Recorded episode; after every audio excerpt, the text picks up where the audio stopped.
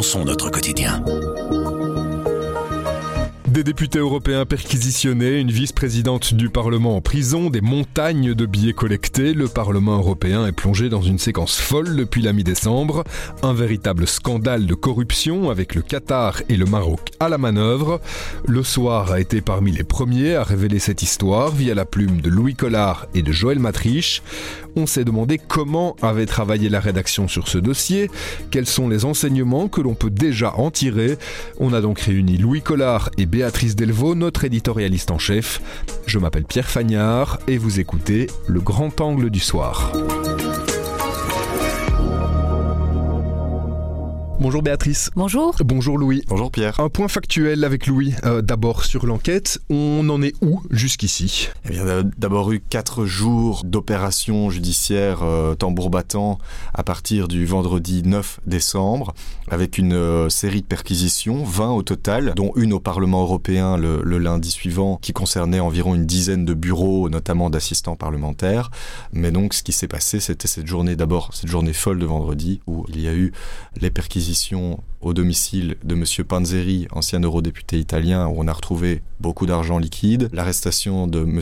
Giorgi, qui est le compagnon de l'eurodéputé grec Eva Kaili, et dans la foulée, l'interpellation du père d'Eva Kaili en possession d'importantes sommes d'argent en liquide, et donc d'une perquisition, puisque c'était un flagrant délit, au domicile de Mme Kaili, où on a encore retrouvé beaucoup d'argent liquide, et donc son interpellation le jour même, ce qui a donné, euh, je pense, une ampleur et un écho continental, si ce n'est mondial, à ce dossier. Depuis, il y a eu euh, des mandats d'arrêt décernés contre quatre personnes. On ajoute Monsieur Nicolo Figata Lamenka, qui est un directeur d'association d'ONG, administrateur de plusieurs euh, ONG. Il y a aussi eu l'interpellation et la perquisition au domicile bruxellois d'un autre, une autre personnalité italienne, Luca Visentini, qui venait d'être élu secrétaire général de la Confédération syndicale internationale, donc une espèce de coupole de dizaines et de dizaines de syndicats du monde entier, dont des syndicats belges, et donc qui représente au total, on peut dire, 200, plus de 200 millions de travailleurs de par le monde. Et il a été, lui, libéré sous condition et inculpé, non pas pour organisation criminelle, mais bien pour blanchiment et corruption. Il est sous, euh, voilà, il est en liberté euh, conditionnelle en attendant la, la suite de l'enquête. Il a démissionné de son poste. Il s'est mis en retrait de son poste. Il n'a pas encore officiellement démissionné ou euh, été euh, éjecté de ce poste-là. Il a fait un pas de côté. Béatrice, juste par rapport à, à, ces quelques éléments que Louis vient de donner, quand on a lu le déroulé des opérations policières et ces interpellations avec des valises de billets, avec des monceaux de billets de 20 euros, de billets de 50 qui sont retrouvés au domicile d'une eurodéputée, ça ressemble quand même un, au début d'un mauvais film d'espionnage presque. On a l'impression qu'on a des grands acteurs corrupteurs, hein, dans le Maroc et, le Qatar. Et alors on a l'impression que les corrompus, c'est un peu des pieds nickelés en fait. Quand on les voit avec leurs valises à roulettes, euh, leurs euh, cadeaux qui sont quasiment sur leur cheminée, enfin j'exagère, mais du Qatar, euh, les masses de billets de liquide, beaucoup de spécialistes euh, de ces matières aujourd'hui disent, mais bon, euh, ils n'ont pas vécu la modernité de la corruption, ils datent du siècle dernier de la corruption. Bon alors tout ça évidemment ce sera intéressant de le documenter, de l'expliquer. Oui c'est un mauvais film d'espionnage, mais enfin bon, euh, c'est aussi la réalité, c'est ça qui est incroyable, c'est que ce qu'on croyait être réservé à des films d'espionnage ou j'avais dit entre un Stephen King et un San Antonio, bah voilà, l'histoire va décider et la documentation, enfin le travail fait par Louis Collard et euh, Joël Matriche avec euh, Christophe Clérix de CNAC, bah, documente ce, ces éléments, apporte des, éléments. Et ça, c'est par exemple dans les films d'espionnage et dans les romans, on voit pas toujours les journalistes et on voit à quel point ils ont un rôle vraiment extrêmement important. Petite précision peut-être pour ceux qui me reconnaissent sur Euronews tous les matins euh, serrant la main d'Eva Kaili. Juste quand même préciser que le mercredi avant ce fameux vendredi, nous remettions le prix du livre européen et la présidente du Parlement européen était en, à Malte et elle avait délégué euh, son meilleur euh, remplaçant qui était Eva Kaili nous avons découvert à côté de nous et donc euh, je pense que je la salue et je lui dis euh, bonjour, bonsoir. Elle a fait un premier discours et puis elle est partie au milieu de la remise de prix et tout le monde se demande si elle avait reçu des SMS lui disant euh, il, faut plan il faut planquer l'argent.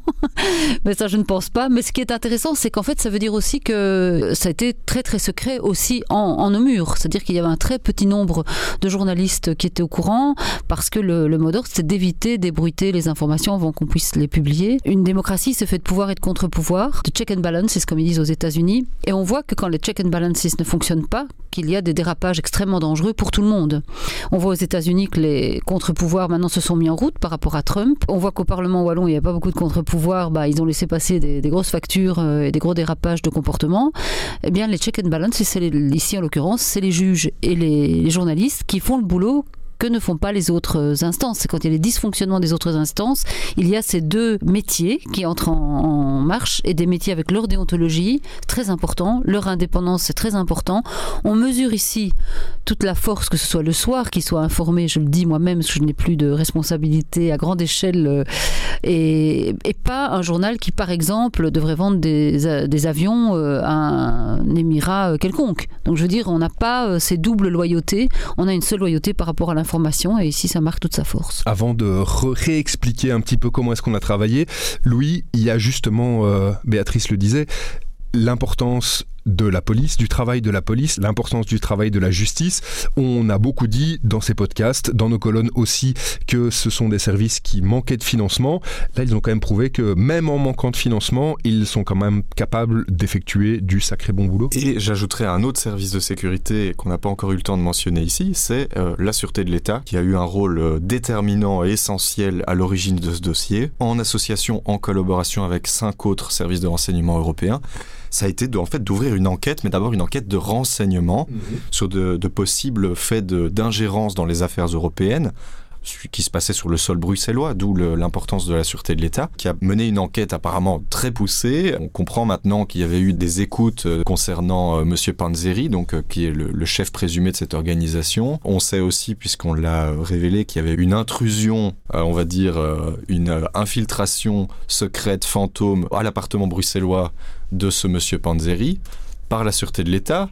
Ça fait très roman d'espionnage, et c'est le cas. Mais après, c'est la vérité, c'est comme ça que ça s'est passé. Ça s'est passé comme ça. Évidemment, là aussi, il y a eu des check and balances, puisque ce genre d'intrusion dans la vie privée, euh, qui peut paraître extrêmement violente. D'abord, ça s'est pas fait parce que, voilà, comme ça, euh, au début de l'enquête de renseignement, c'est sans doute parce qu'ils avaient déjà de très forts doutes sur le rôle de M. Panzeri pour euh, ingérer dans les affaires européennes, et ça a été validé par des magistrats de la commission BIM. Donc BIM, c'est les initiales pour les méthodes spéciales d'enquête. Et ça a été validé, il y a eu ça. Et là, ils avaient déjà découvert, avant l'été dernier, tout l'argent liquide qui se trouvait au domicile de ce monsieur Panzeri, ce qui a nécessité de transmettre le dossier à la justice. Donc l'enquête euh, s'est ouverte comme ça. Et donc oui, pour répondre à la question, on a dans notre pays des institutions de sécurité qui fonctionnent. À tout seigneur, tout honneur, les moyens de la sûreté de l'État sont renforcés sous cette législature par ce gouvernement Vivaldi. Il y avait un gros, gros, gros retard, euh, il faut le dire. Hein, si on compare à des pays euh, avec lesquels on peut se comparer, notamment les Pays-Bas, la Sûreté de l'État qui a vu ses moyens renforcés, la police judiciaire qui est toujours dans de grandes difficultés, mais qui, lorsqu'on lui transmet un dossier qui est jugé prioritaire, met les moyens à des enquêteurs de qualité qui ont fait un travail euh, dans l'ombre euh, pendant euh, plusieurs semaines et plusieurs mois avant de faire cette opération assez spectaculaire et d'obtenir déjà de premiers résultats tout aussi spectaculaires ça ne préjuge en rien de la suite de l'enquête. On, verra si ce groupe euh, criminel présumé est plus large qu'il n'apparaît aujourd'hui ou pas. Mais en tout cas, les faits sont déjà euh, assez euh, évidents. En tout cas, pour le blanchiment, je pense que l'infraction est constituée. la corruption, ça devra encore être déterminé. Mais il y a des aveux, y a des aveux aussi, hein, plus ou moins partiels du fait que ces personnes admettent avoir travaillé pour le compte d'une part du Maroc et d'autre part du Qatar on doit être euh, étonné, justement, euh, Béatrice, de voir euh, des États tiers se livrer à de l'ingérence comme ça, où de nouveau c'est une réalité qui n'appartient pas que aux films d'espionnage bah Justement, si on est étonné, c'est qu'on n'a pas compris comment fonctionnait le monde, parce que ça se passe en permanence. Alors c'est vrai que peut-être nous, ça nous marque ici parce que c'est chez nous. En fait, c'est en Belgique, euh, ce sont nos juges, ce sont nos, notre, sûreté de l'État, c'est dans nos journaux, ça nous touche, ça nous concerne de plus près. Ce sont des Belges notamment, en, tout cas il y en a un qui est euh, cité euh, dans le dossier, donc c'est vrai que ça nous ramène à nous-mêmes, mais c'est en permanence comme ça. Je veux dire, quand on parlait d'influence russe, sur les élections américaines, la manière dont ils ont été siphonnés les mails de Hillary Clinton à l'époque. Et voilà, ça, ça nous paraissait improbable, ça a été documenté. Et puis c'est les Russes et les Américains, on se dit que c'est comme ça depuis que le, monde est monde, mais c'est pas que ça.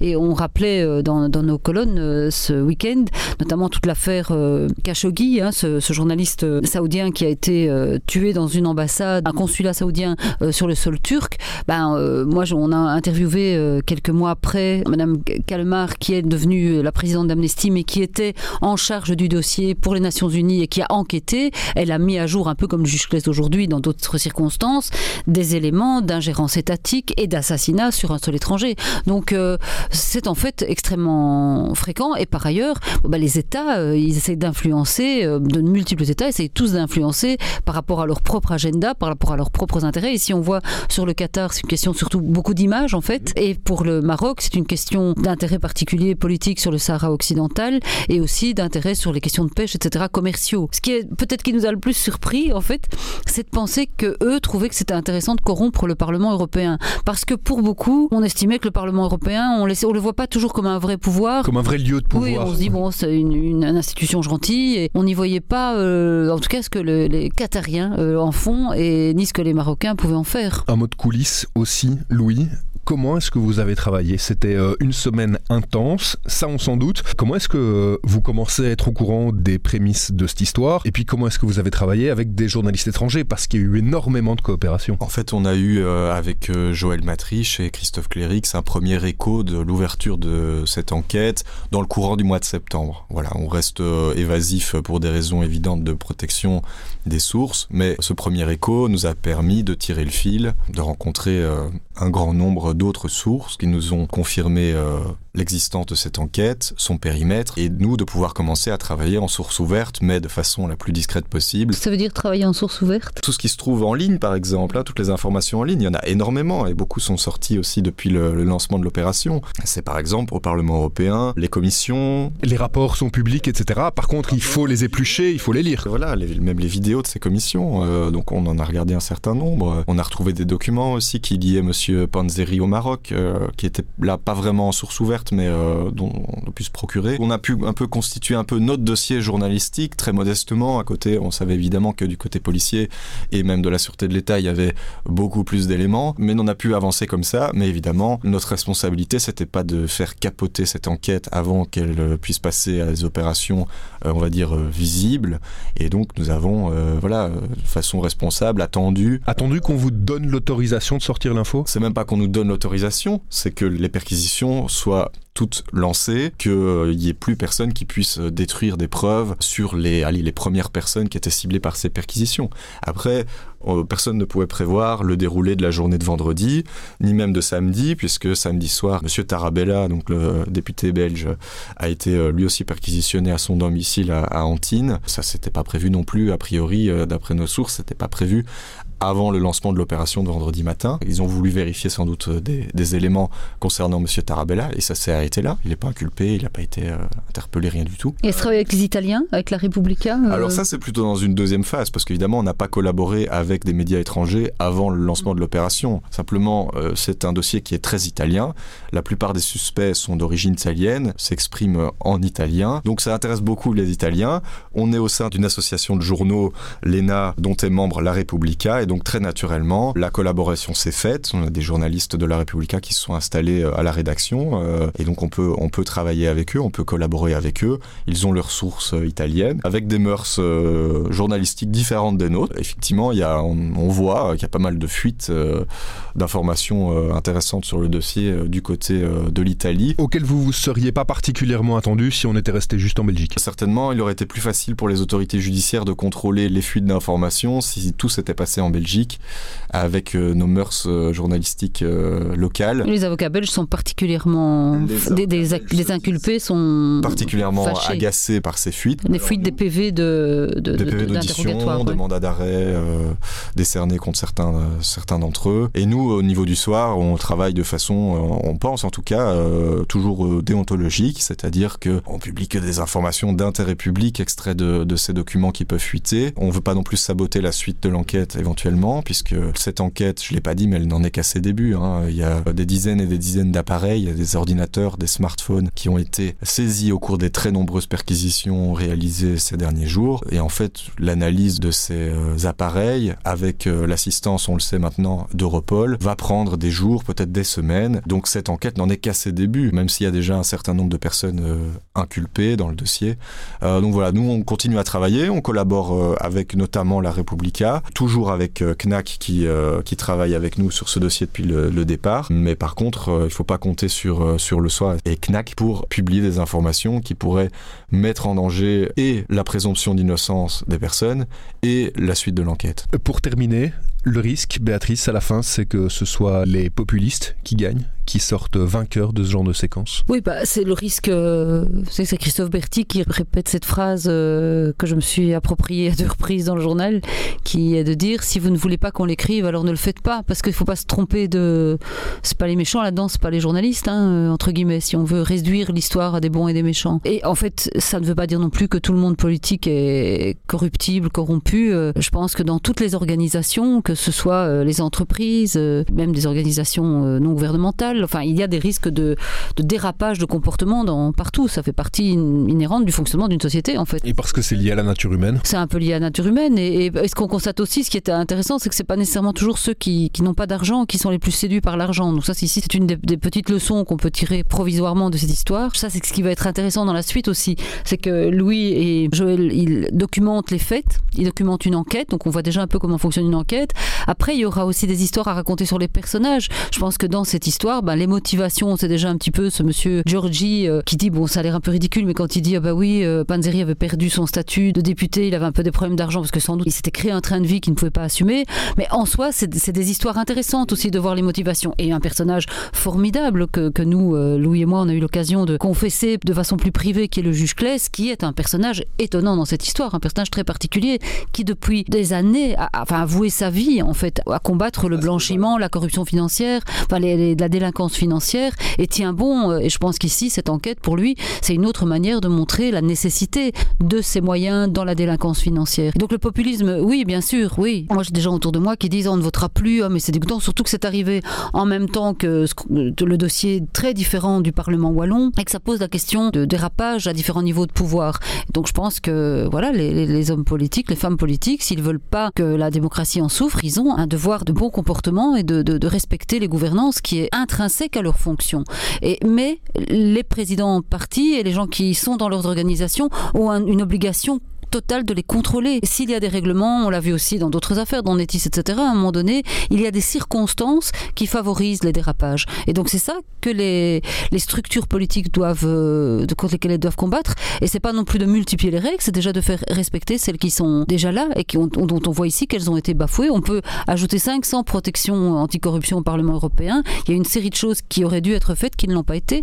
Et notamment, on a rappelé par les partis nationaux de mieux suivre l'activité de leurs députés européens qui sont souvent oubliés de tous et même souvent de leurs électeurs. Et ce que j'ajouterais, ce qui a pu choquer pas mal l'opinion publique dans ce dossier euh, précis du, Parlement européen, c'est que les, les, premiers suspects, que ce soit les, personnes physiques ou les personnes morales, on parle notamment de cette euh, myriade d'ONG, avaient ce discours de euh, lutter contre l'impunité, de faire la transparence, de faire la transparence, de lutter contre la corruption, ça fait partie aussi là. Voilà, en fait, de lutter pour les droits humains, qui est une cause évidemment, mais ici ce qui est un peu dégoûtant et qui peut révulser euh, pas mal de, de, nos lecteurs, nos auditeurs, c'est de voir qu'il y a des soupçons que c'était juste un paravent pour cacher des, des activités moins avouables. donc c'est vrai qu'il y a ce risque que ça nourrisse le populisme. On rappellera quand même que si on prend que le Parlement européen, il y a eu des cas de fraude dans d'autres groupes politiques, notamment à l'extrême droite. Il y, a, eu des enquêtes en cours, même si cette enquête-ci concerne précisément le groupe des sociodémocrates. On rappellera qu'ils n'ont pas la primeur des abus. Et sur le, populisme, c'est aussi l'affaire des gens. C'est-à-dire que